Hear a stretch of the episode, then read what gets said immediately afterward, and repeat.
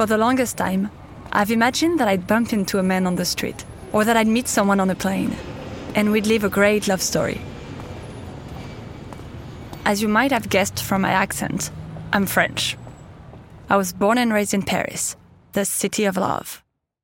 So maybe it's not that surprising that I was always such a helpless romantic.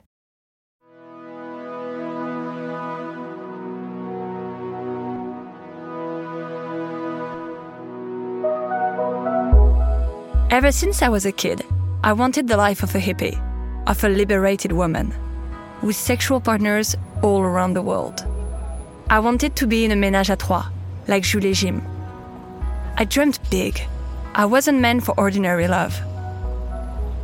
I know that's what you'd expect from me too, if you've ever watched any American films or TV shows set in Paris.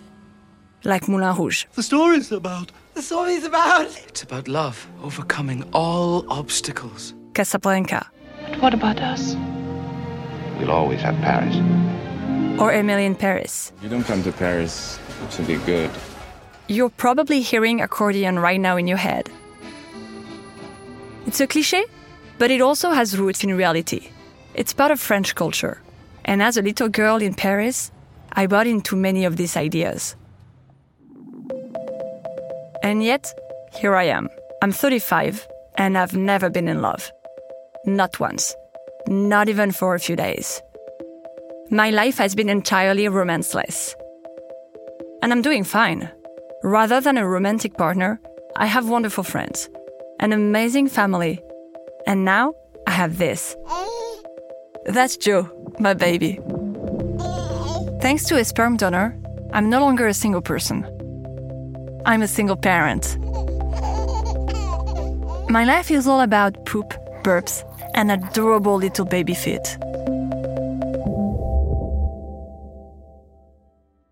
I haven't always been this happy being single. For 10 years or so, I've wondered why I wasn't attracted to anyone. I thought it was weird, that something in me was broken. I was terrified that I was going to end up alone and sad. Then, I discovered what asexuality was. Asexuality. Sexual orientation of people who experience zero or little sexual attraction to others. I started to look at life differently. I wondered what sexual desire really was, and if it was a problem that I didn't feel any for anyone. I wondered if it was possible to be in a relationship if I didn't desire my partner. And why did I want to be in a relationship in the first place? So I asked my friends. I listened to other people with similar experiences. And I read studies and went to see academics and authors. I think everyone assumes that one of the defining factors of a romantic relationship is that you're sexually attracted to each other. If we don't owe the world this particular kind of sexuality, then who do we want to be? There is so much that we can learn from asexual people's experiences that speaks to everybody's experience. How do we want to show up? How do we want to connect with people? In this podcast, I'm going to tell you how I came to accept myself and what I discovered along the way how I realized that I wasn't able to feel sexual attraction despite my best efforts. I hadn't suppressed any trauma and I didn't have any hormonal issues. Sexual desire just doesn't always come with practice. And most importantly, how I eventually learned that I shouldn't force myself.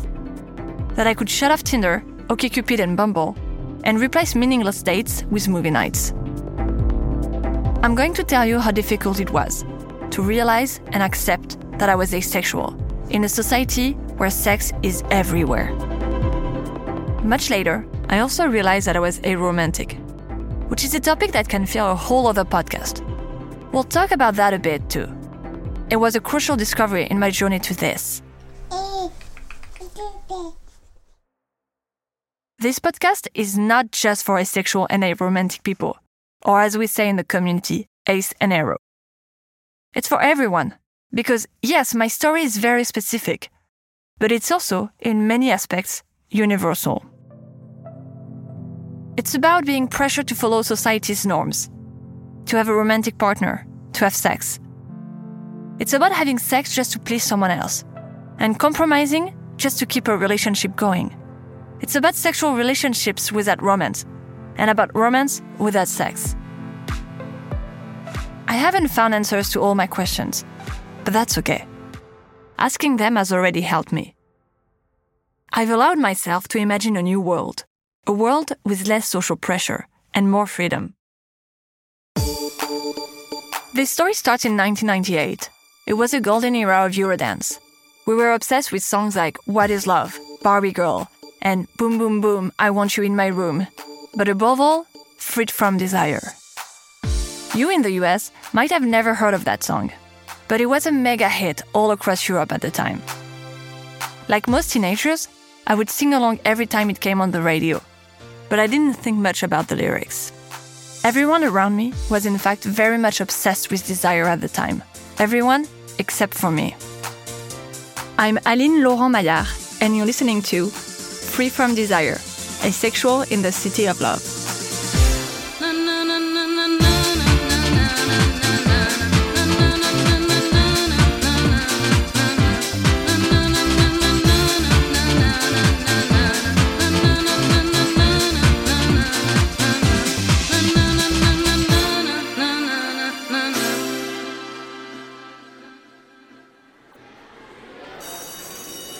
In September 1998, I was 11.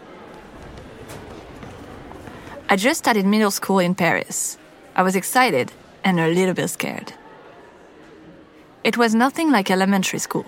The playground was gigantic, and the building looked like a bathroom. The walls were covered in tiles.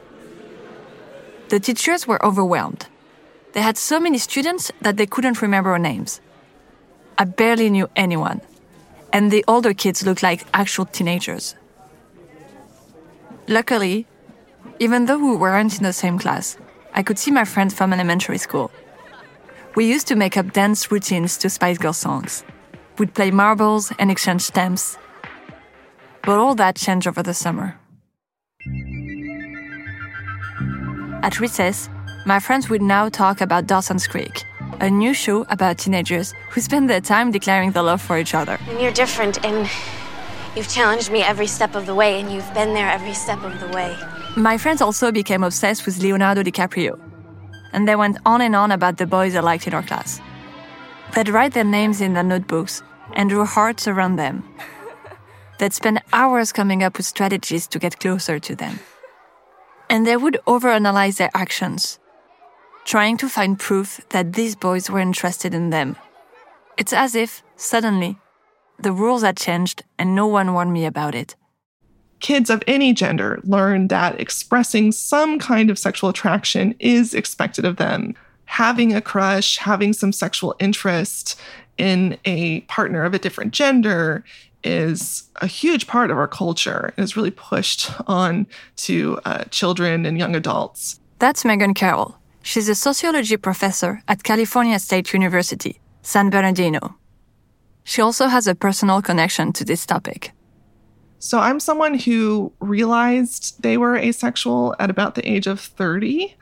And not only was I a bit older, but I was finishing my PhD specializing in gender and sexualities. and I was um, a bit angry and frustrated that asexuality had never come up in my studies, that I had the maximum access to knowledge on sexualities, and sociology was just not really talking about asexuality at the time. She's now trying to change the field by studying asexuality and interviewing people on the asexual spectrum kids learn early on that having sexual attractions is very normalized. This is something expected of them. And especially by high school, kids are talking about sex all the time. Even those who aren't having it are talking about it. The expectations are different depending on the person's gender. Um, in fact, sociologists have talked about how the process of sex talk in school is one way in which people signify their masculinity or their femininity at a young age. Since I couldn't do it, talking about my crushes or any kind of sex talk, I was quickly relegated to the losers' league. My friends became popular. Boys were into them. I guess it was because they did girly stuff, like wearing bras, shaving their legs, and doing their nails. They also acted differently. They tried to get the boys' attention by laughing at their jokes and watching them play soccer. I did not understand why watching boys was so interesting to them. I preferred spending my time reading Harry Potter. Probably because it was about a boy who's a bit different from the others and doesn't really belong anywhere. People would make remarks about the fact that I didn't wear a bra, but I didn't even have boobs. To stop the comments, I started wearing one. As for the rest, shaving and all that, I wasn't ready. But I guess I was a bit like my friends. I also wanted people to find me cute.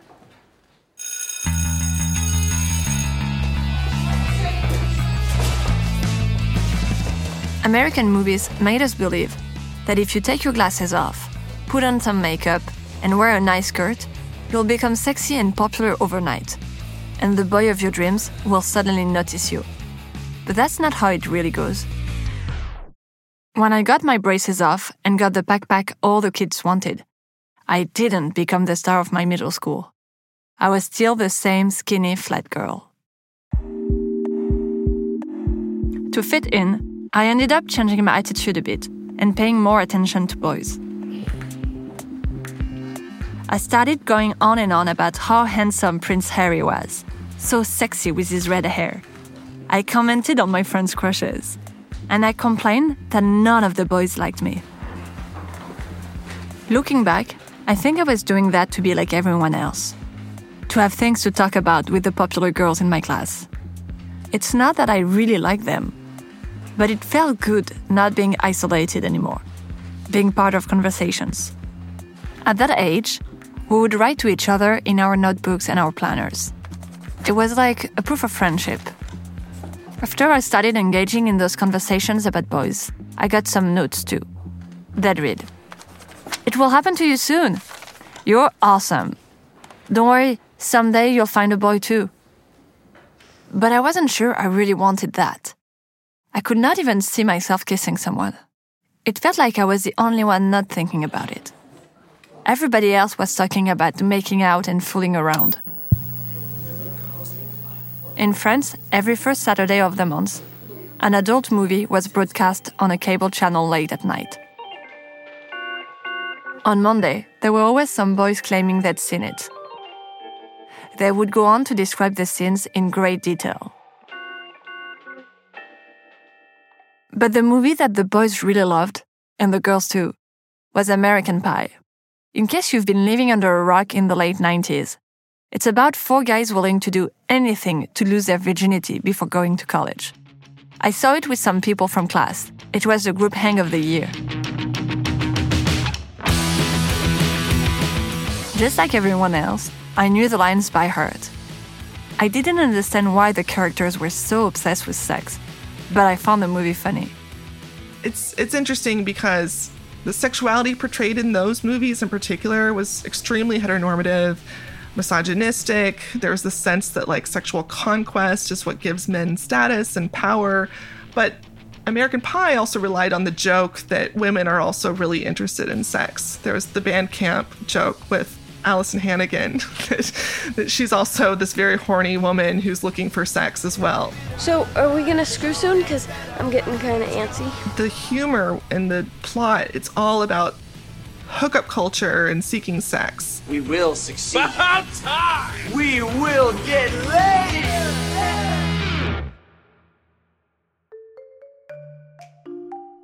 It was so weird to think that, at some point, I would also want to lose my virginity. I had a hard time picturing it, but I knew it would happen. It happens to everyone, it's a rite of passage. Sex is such an important part of grown ups' lives. Everything seems to revolve around it. When you turn on the TV after a certain time at night, all you get is people talking about sex. So I'm with this girl, right? And we just start fucking banging. That I'd already fucked 10 guys. There's a scene where you pleasure yourself. Yeah. Here's what I want to talk about today. I want to talk to all of you about sex. Years later, I found myself wanting to understand why sex was so present in teen movies. If we put a movie like American Pie into historical context, we can think about what sex was like during the 80s. Sex was a very dangerous arena because of the AIDS crisis. And so it makes sense that teen movies in the 90s that celebrated sex were very popular, that sex was now seen as something more liberatory because it wasn't quite as dangerous as it was in the previous era. That's what happened with American Pie. It's all about teenagers finding joy in discovering sex. It's light and fun. Everyone in those movies, regardless of gender, is trying to hook up, trying to satisfy their sexual needs, but they aren't actually showing the sex. That's true. Even though those movies and TV shows went on and on about sex, we never saw any real action. The characters were flirting, kissing, fooling around, taking their pants off, and that's it. End of scene, moving on. Why won't they show us how it's done? I had a million questions in my head. What do I do with my tongue if someone kisses me? Can I even do it with my braces? Will I know what to do in bed? At night, I'd sometimes listen to a call in show for teenagers on the radio. All they talked about was sex. I learned a lot. Sex, capote, et rock'n'roll. Cool. I wanted to know what to do in case something happens. But I didn't think it was going to happen soon. I didn't even have a crush. But then, the summer I turned 14, I went to a snowboard camp. And I finally met a boy I liked. His name was Edouard. He was cute, and we had tons in common. He liked snowboarding, going to museums, and movies. I wanted to get closer to him, to spend time with him. It was the first time that I felt like this. But a friend from camp had a crush on him, and I had to respect the girl code. I couldn't make a move. On the last night at camp, during the party, a counselor asked me why I wasn't dancing. I told him about Edouard and the girl code. A few minutes later, I saw him talk to Edouard. He must have put a good word for me. I was dying for Edouard to ask me to dance, but he didn't. I went back to my dorm, and for the first time in my life, I cried in my bed because of a boy. My heart was shattered, but I was happy. I finally had a crush. I felt like it was the start of a new era. I'm going to have so many crushes. When I started high school, I was hopeful. If what everyone said was true, I was going to live the best years of my life. My first love story, first nights out, first concerts, and of course, my first time. And things were looking up. I had a group of friends that I loved. The popular girls asked about my clothes, and I made people in my class laugh. I was finally cool. The irony was, my killer jokes were often about sex.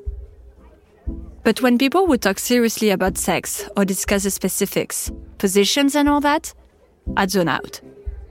I couldn't seem to remember what cunnilingus was, or what doggy style meant, even though I've watched Sex and the City and read tons of teen magazines. People in my class thought it was funny that I knew almost nothing about sex given how much I talk about it. It pissed me off. It was like my mind couldn't process that information. And it was the same thing with boys.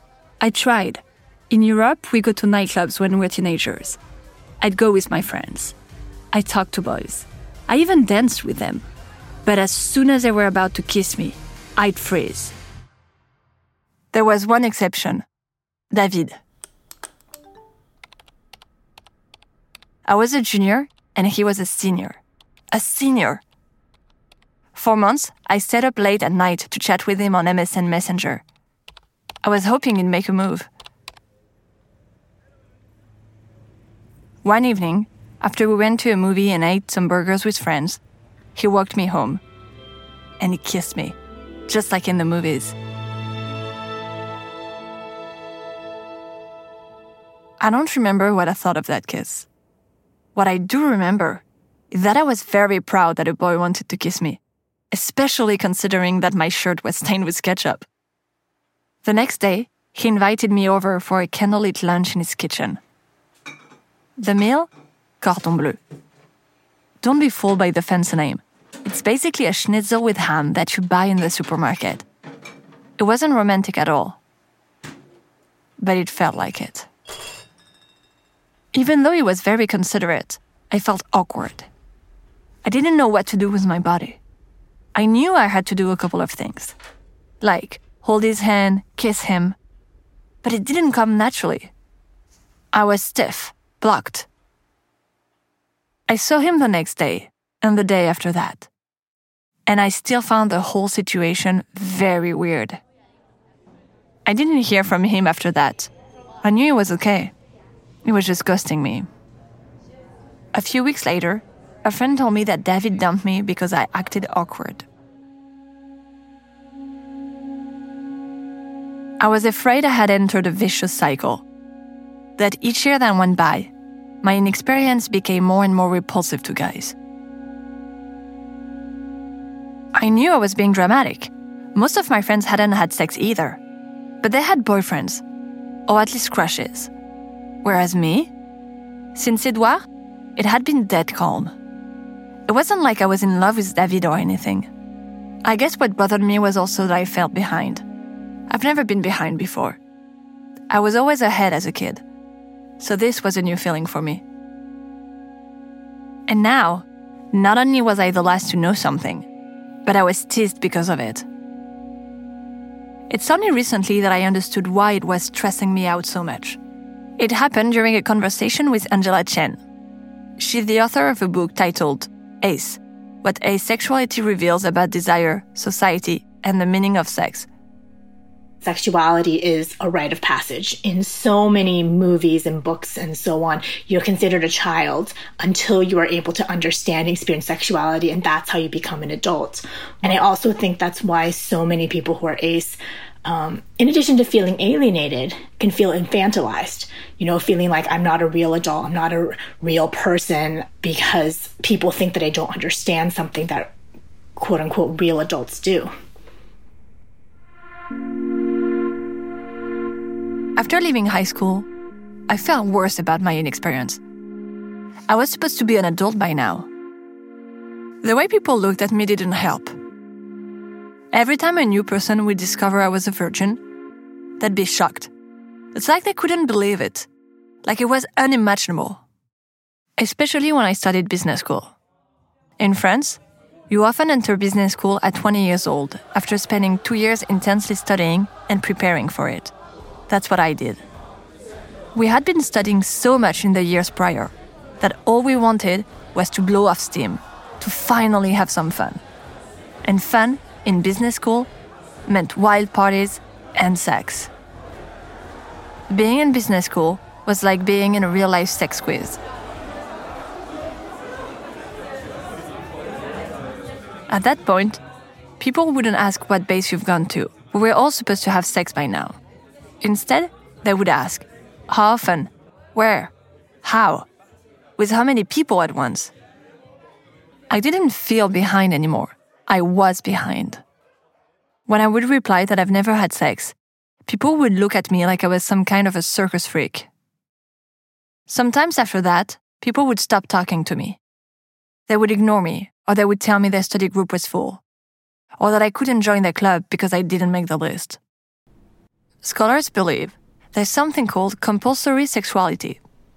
Compulsory sexuality is the idea that all normal, healthy people experience sexual attraction. It's how we're supposed to be. It's, you know, all of the things being equal, all of us would be like this. There's always that idea that there's something that needs to be fixed when you talk about not experiencing sexual attraction. Whereas if you went in and you said, Oh, I don't like movies or I don't, you know, I don't like books, I don't like reading. There's so many other things you could say that you're not interested in, and people would just say, That's your preference. That's who you are. That's morally neutral. That's totally fine.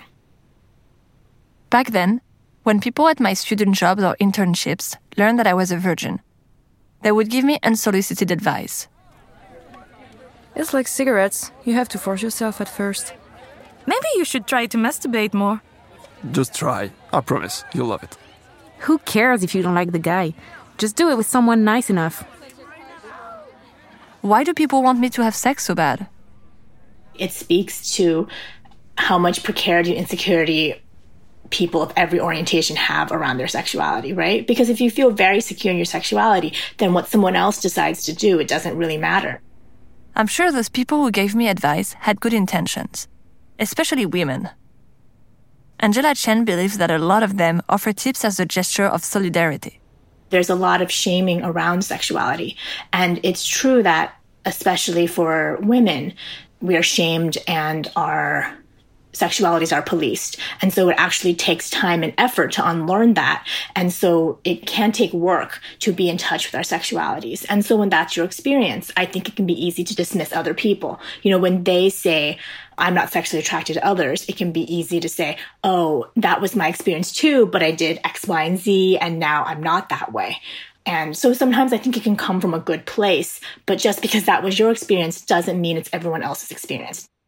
At that time, I thought these people must be right, that I couldn't live without sex, that I had to lower my expectations and just do it. If it worked for them, it would work for me. And like everyone else, I was going to like it.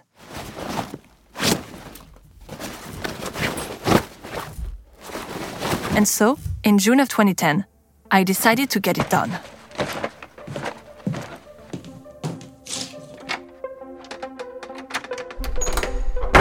I knew that in a year, I would graduate and I would have to find a job. I needed to hurry up if I wanted to experience all the wild things you're supposed to do while you're a student. I had a plan three months of just traveling. I'll explore North America by myself, starting in Montreal. By the end of this trip, I will have so many stories to tell about all the passionate love and the great sex that I had. That's on our next episode.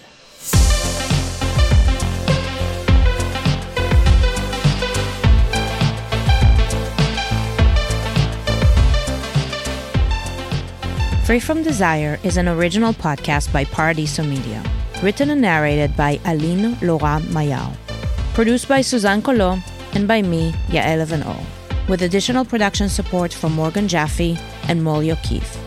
Executive producers are Emmy Norris, Lorenzo Benedetti, Louis Debussy, and Benoit Duneg. Sound design, editing, and mix by Theo Albaric. Additional editing by Yael Evan-O and Morgan Jaffe. Studio recordings by Mara, Cruiseau, and Theo Albaric. Production assistants are Lucine Dorso, Brandon Galbraith, and Sophia Martins. Editing intern is Bryson Brooks. Original music by The Lead. Our theme song is Freed from Desire by Gala. Cover art by Superfeet. This episode features excerpts from the movies American Pie, produced by Universal Pictures, Casablanca, produced by Warner Brothers, and Moulin Rouge, produced by Bazmark Productions and 20th Century Fox. And from the TV shows Conan, produced by Conanco and Warner Brothers Television, Dawson's Creek, produced by Columbia TriStar Television, Netflix's Emily in Paris, produced by Darren Star Productions, Jax Media, and MTV Entertainment Studios, The Ellen Show, produced by A Very Good Production, Telepictures Productions, and Warner Brothers Television. From the Netflix is a Joke YouTube channel, produced by Netflix. And from the French radio show Loving Fun, produced by Fun Radio. Thanks for listening.